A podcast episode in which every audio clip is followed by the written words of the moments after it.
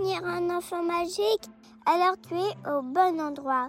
Bienvenue sur le podcast des enfants magiques, le podcast qui présente des contes merveilleux qui rendent heureux, des histoires magnifiques qui rendent magiques. Coucou les enfants magiques, c'est Mathilde et aujourd'hui je te raconte une nouvelle histoire des enfants magiques. Coucou, nous c'est Hector et Mia. Tu te souviens de nous? Moi j'ai 4 ans et je vais à l'école.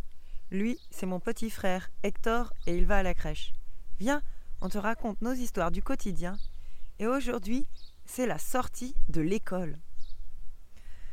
J'attends avec impatience que maman vienne me chercher à l'école. J'ai le cœur lourd. J'ai envie de pleurer, mais je ne veux pas le faire devant mes amis. Une boule se noue dans ma gorge. Je regarde autour de moi, et tout le monde attend en jouant.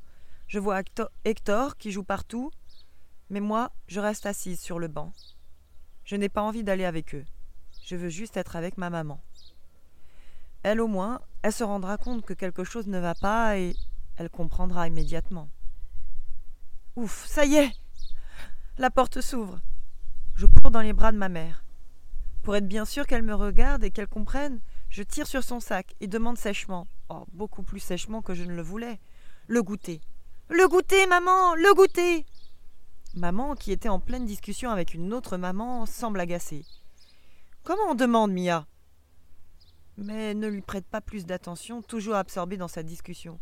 Allez, maman, on y va, on y va Cette fois, je tire sur son manteau pour la faire bouger. Cédant à la pression, maman dit au revoir, met Hector dans la poussette et me tend la main. Alors, comment s'est passée votre journée, mes loulous? Hector dévore son goûter, et moi, je lève les yeux vers elle, et je comprends alors que maman n'a rien vu de mon trouble. En plus d'être triste, alors je suis terriblement déçue. Alors, je ne réponds rien. Maman commence un peu à, s'impatienter. Bah, qu'est-ce qui se passe, Mia? C'est pas bientôt fini, ce cirque? Je comprends que tu sois fatiguée, mais tout de même, il se passe quelque chose À ces mots, je laisse enfin sortir ma tristesse et me mets à hurler tout en pleurant. Je suis submergée par Madame Tristesse et je ne peux plus faire un pas. Maman comprend alors que quelque chose se passe dans mon cœur. Que s'est-il passé, ma chouquette? Je peux te faire un câlin? Bien au chaud dans les bras de maman, je laisse aller mes larmes. Je sens que ça va déjà mieux. Je vois bien que la tristesse est venue te voir. Qu'est-ce qui l'a fait venir? Ce matin, j'étais installée sur le banc et je suis tombée. Toute la classe s'est moquée de moi. En repensant à ce désagréable souvenir, je pleurais de plus belle. Oh, qu'as-tu ressenti, ma chouquette? De la honte Je me sens vexée que tout le monde ait ri, même personne m'a aidé à me relever. Oh, je comprends, c'est désagréable de se sentir honteux. Est-ce que quand un de tes amis tombe dans la cour de récré, cela t'arrive toi aussi de rire Oui, c'est vrai, mais je ne me moque pas. Alors, tu vois, tu ris bien de sa chute, pas de celui qui est tombé.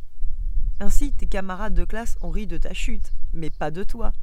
Ne se sont donc pas moqués de toi. De plus, tu as su te relever toute seule pour retrouver ta place. N'est-ce pas ça le plus important? Attendre une certaine attitude de la part des autres est toujours source de déception. Est-ce que cela va mieux?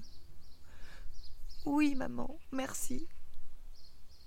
Nous nous serrons dans les bras à nouveau.